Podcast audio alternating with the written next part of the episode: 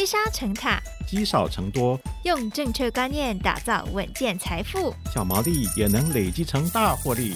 欢迎收听《毛利小姐变有钱》。Hello，大家好，欢迎收听《毛利小姐变有钱》，我是佩服，我是笑鱼。哎，佩服，我问你哦，你觉得啊，职场上对你来说，什么是最重要的？除了钱之外，哎，不能这样，就把 觉得最重要的东西给摒除掉。当然是觉得钱是最重要，再来就是哎，这个环境好不好啊？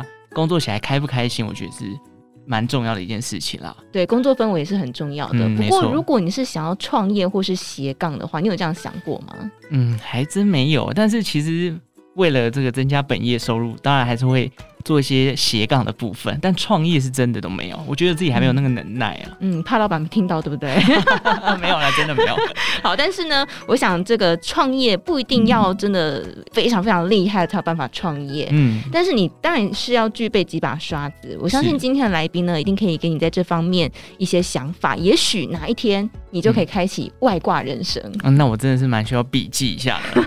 好，所以我们今天邀请到的来宾呢是网红企业家威爷，来跟大家分享关职场上跟创业的美角。欢迎威爷。威好，嗨，沛甫孝瑜，各位听众大家好，我是威爷。好，对威爷来说，创业是一个必然嘛？在你的人生历程中，创业是个必然嘛？现在看应该是必然吧。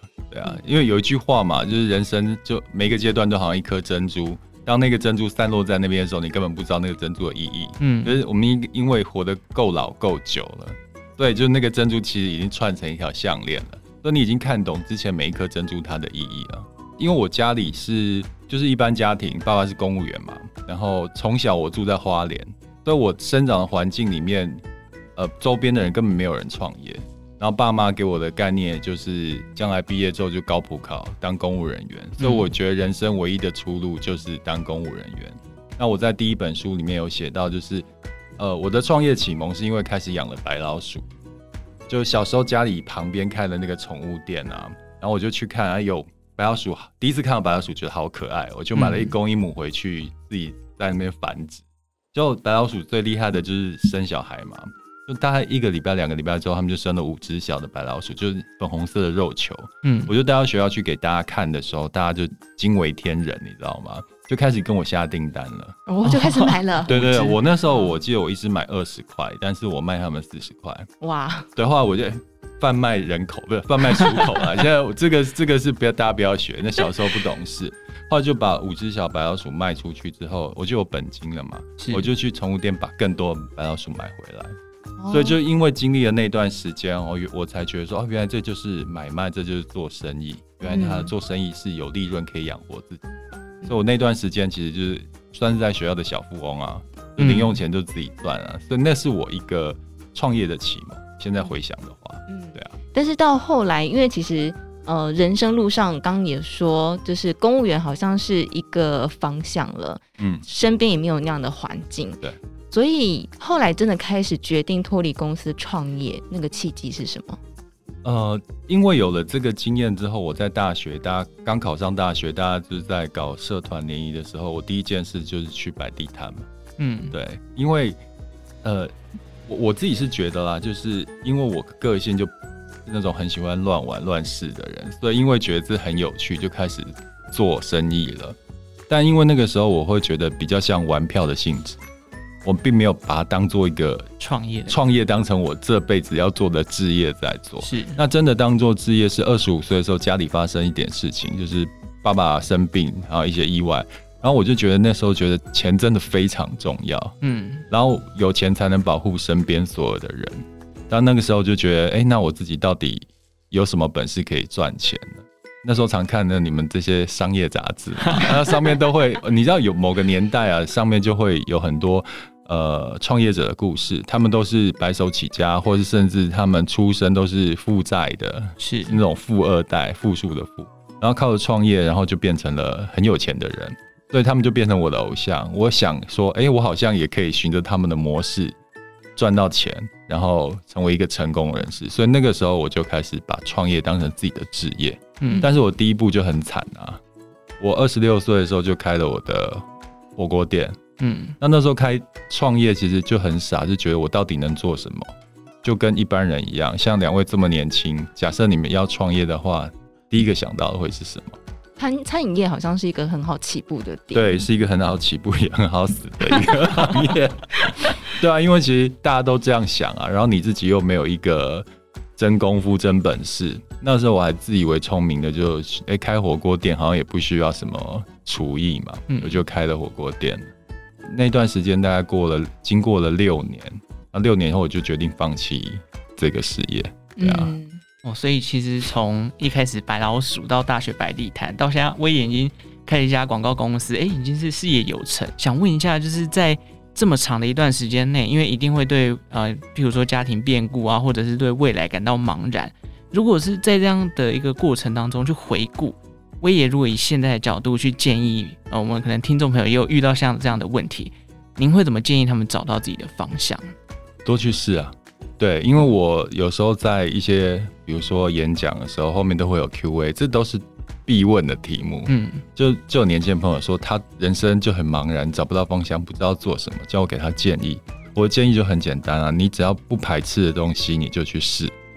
就在试的过程，就知道你到底有没有兴趣，有没有天分。嗯嗯，对啊，像我之前，我为什么会创业？是之前你看卖白老鼠、摆地摊。然后开火锅店就是试出来的，然后就觉得哎，自己好像还蛮喜欢这件事情的，对啊。嗯，哎，但我很好奇，因为刚刚我也其实有提到，就是创业失败那段时间，嗯、呃，是人生当中一个很大的挫折。那其实，在网络上也有提到，就是您从阅读当中得到力量跟养分。对，我蛮好奇，因为其实阅读大家一直在推广，所以在那段时间，你都看什么样的书来让自己恢复呢？我都看《今周刊》很棒的回答。还有，我还有我那段时间，你知道，我常说我人生，人家问我人生最大的成就是什么？我最大的成就是搞倒了四家店。就那六年，我开了四家店，但是我一夕之间就把他们全部搞倒。嗯，那时候真的很低谷。我记得那个时候三十出头，在我印象中，三十岁的男生应该是已经是人生的高峰了。你必须有钱、有车、有房。就是我小时候是这样想，五子登科。对，可是我到那段那个三十岁的时候，有三十岁的焦虑。我发现我什么都没有达到，而且还负债了。我就觉得我这辈子完了，我的高峰原来这么低，那以后还得了？嗯，对啊，所以那时候就是一个很低潮的状况。那我常说，就是你低潮的时候，我不建议你跟周边的同温层去，呃，寻求答案。你你顶多是取暖，但是你得不到你想要的方向跟智慧的。我建议你就是在低潮的时候，就是跟你的他的那个修为程度比你高很多的前辈去聊，他会跟你讲不同的方向，等于是他会用不同的方向给你去看到事情不同的角度。对啊，但我身边没有这样的人。对，所以我那时候就是靠阅读。我那时候我记得我看的是达赖喇嘛的书，嗯、叫做《快乐》，有他有出了一系列书嘛，《快乐转念》都两个字两个字的。然后我就看了他的书之后，我真的就是开始有转念的想法，因为他给了我不同的角度去看待成功跟失败这件事情。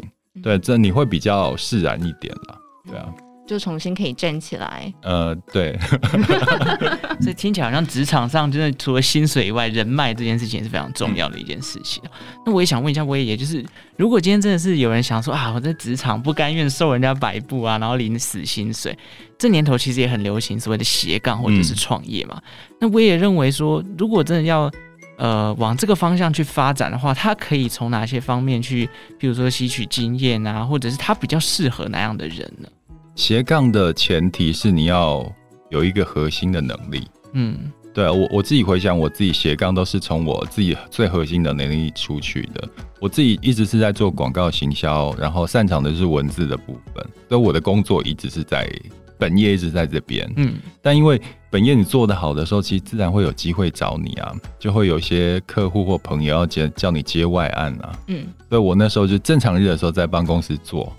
然后假日的时候我在接外案，嗯，所以我是慢慢这样延伸出来的。所以很多人想要做斜杠，我觉得斜杠它并不是说，比如说你现在有正职，白天去可能去送 Uber Eats，然后下午你可能又到素食店打工，这不叫斜杠啊，这叫做浪费体力，对，劳力活。对，斜杠其实是相辅相成，当你本业做越好，你的斜杠会发展的越好。嗯，对，所以我觉得这才是斜杠的意义啊。嗯，对，它是一种自我增值，不是一个单纯的兼职。而且，呃，所谓的斜杠是你有一个核心能力之后，结合不同的技术，你才会变成一种斜杠的身份。嗯、我举个例子，我的核心能力就是呃行销企划嘛。那如果我多了一个技术，就是我敢创业，我就变成现在广告公司的老板。是，如果我在我经营自媒体，分享我的核心能力，我就变成这一类的 KOL。那如果我还文字能力还不错，我还可以出书。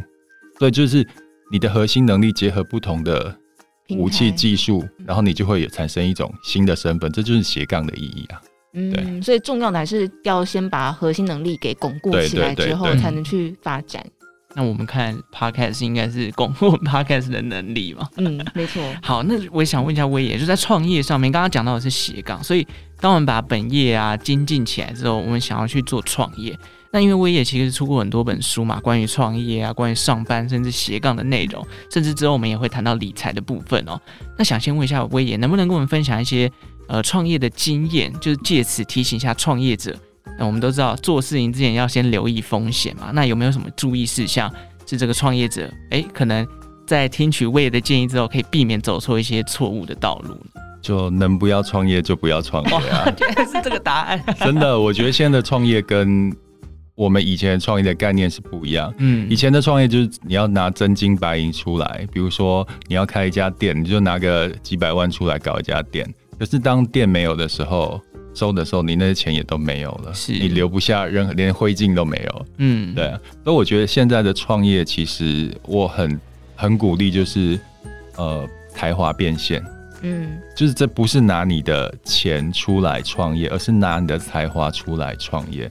才华它是没有损失的，它是你源源不断有的东西，嗯、所以。用你的才华，然后让它转换成现金，是我非常鼓励的创业模式。对年轻人，现在其实有很多人都在这样做啊，就有很多网红，还有 YouTuber，然后他们都是在用这种方式在创业。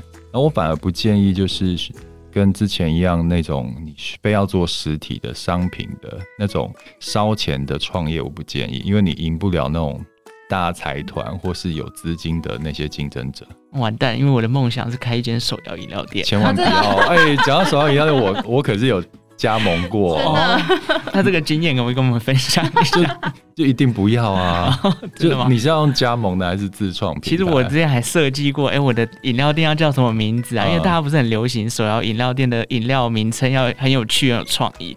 我那时候想了一个名字叫“抿嘴”，嗯，抿就是茶那个抿嘛，哎、嗯欸，感觉好像抿嘴，因为大家都听到抿嘴就会觉得，哎、欸。这杯饮料好像很多很多奇怪的东西啊，口沫横飞的感觉。嗯嗯，所以我就想这个饮料店。你知道加盟一个饮料，我之前加盟了一个还蛮知名的品牌。那现在的加盟那些品牌，至少都是两百万起跳，哦、而且他们的数字还取得还很吉利，就两百六十八万。好吉利哦！但因为你知道台湾的餐饮业有一个现象啊，嗯、就是台湾餐饮业就竞争很激烈，然后大家也很喜欢尝鲜，是所以一般的品牌大概只有两到三年的蜜月期。嗯，那你自己想想看，你两到三年，你可能连本金都赚不回来，你的品牌就已经被市场淘汰。你你的名嘴也许可能第一年会很卖，对，但你后继没有新的东西，或是没有一些行销砸钱去再再去做。呃，宣传跟扩张的话，你可能一年后、两年后就衰退了。这种创业只有短短的时效性，除非你很快可以赚到很大的利润，嗯，你赚得到钱。但是如果没办法的话，你这创业项目其实是不可行的。嗯，而且你知道很多，我听过很多这种开饮料店的老板，后面自己都变成打工仔，对 老板自己去摇，对，很辛苦啊，很辛苦啊。而且你会发现，你念了那么多书，然后一个好好的人，然后就被局限在一个大概几平几平的店，你会觉得怎么把自己活成那么窄？嗯，你会有这种感觉。嗯、像我当初开火锅店的时候，也是，你就被你的人生跟生活局限在一家店里面。我记得。之前台风天的时候，如果是你是职场上的员工的话，你会很开心，会有台风假。对，可是不是哦。台风天的时候，我自己要开着车，然后到火锅店去熬汤，然后在熬汤的过程中讲说：“哇，我的人生就在这一个小小的方寸之间，好惨哦，好悲苦哦。”对啊，对啊，你应该觉得人生是很辽阔的啊。嗯，对啊。所以现在成为了广告公司的老板，人生有更辽阔了。有啊，有啊，因为。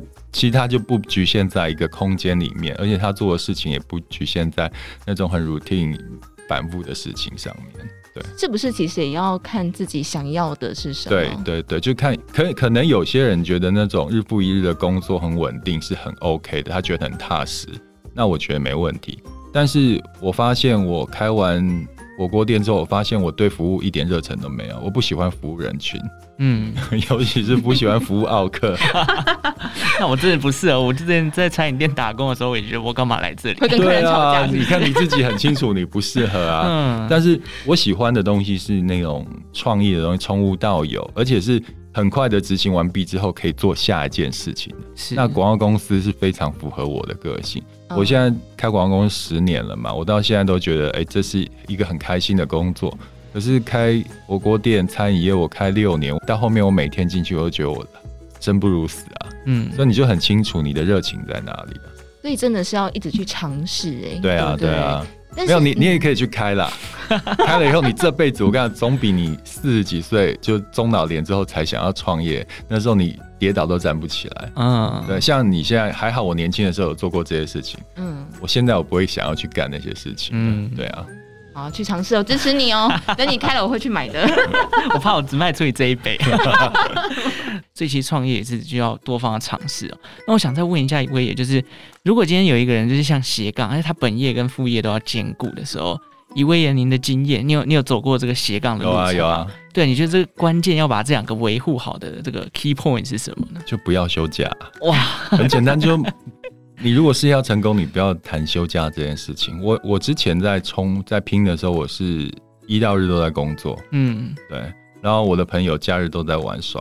可是事隔那么多年之后，哎、欸，朋友都会觉得说，哎、欸，你现在的成就还不错。然后他会觉得说，他好像跟你其实是一样。为什么你凭什么？可能是你运气好，但我只是不说。以前你们在玩的时候，我真的都在工作啊，嗯、对啊。嗯，但现在应该有更多休假的日子了吧？没有啊，还是。还是全年无休啊！真的，对啊，哪还还是想要再再看自己能到哪里啦。对啊，我记得之前访问过地产秘密课的天然森，他们也说过，他们当初为了创这个品牌之后，也是没日没夜在工作。有啊，我们都还在聊，他们最近在推推那个课程，程也是忙到忙的那种天翻地覆的。创业真的不容易，对，这是过程啊，真的，嗯。好，那我想再问一下威爷，就是其实从诶斜杠啊、创业啊，或者是在本业上顾好这件事情，我觉得自我成长这条道路上，很多人都还在摸索，而且诶，就像刚刚讲的，大家都是没日没夜才有办法创出一定的佳绩哦。那从威爷，您是从员工变成一个创业家这条路上，您认为你对于现在的角度去看待职场有什么不一样的？角度呢？哦，有啊，呃，我其实原本创业要变员工，然后员工又到现在变老板的身份。其实你从不同的视角去看，呃，职场这件事情，因为你有有有一些心得想分享给大家。就现在的新鲜人的薪水，大家都三万多块钱嘛，嗯、然后大家就会觉得说，我为什么要为了这三万多块为公司拼命？对不对？对，其实我也这样觉得，为什么要为公司拼命的？但你的眼界不能只放在三万块薪水。如果你把自己的身价定在三万块薪水，你就太逊了，太小看你自己了。嗯，我们要从公司拿的不是薪水，是资源。我现在能之所以能开广告公司，就是以前我在苹果的时候，我拿了非常多的资源。嗯，对，就是我拿到了很多人脉啊、客户的资源，然后也让借由苹果这平台，让大家看到你的能力。所以当后来出来开广告公司的时候，你不需要跟客户证明什么，因为你们合作过了，是。对，他直接就把案子给你了。然后之前以前我们合作过的业务同事，他他手上不是也会有客户吗？客户都跟他们讲说有没有好的广告公司叫他帮忙介绍，那他当然不可能随便介绍一个不靠谱的广告公司打他自己的招牌嘛，嗯，那他就会怕是给他信任的人，那就是我们这边了，对，那包含了我刚跑创之期。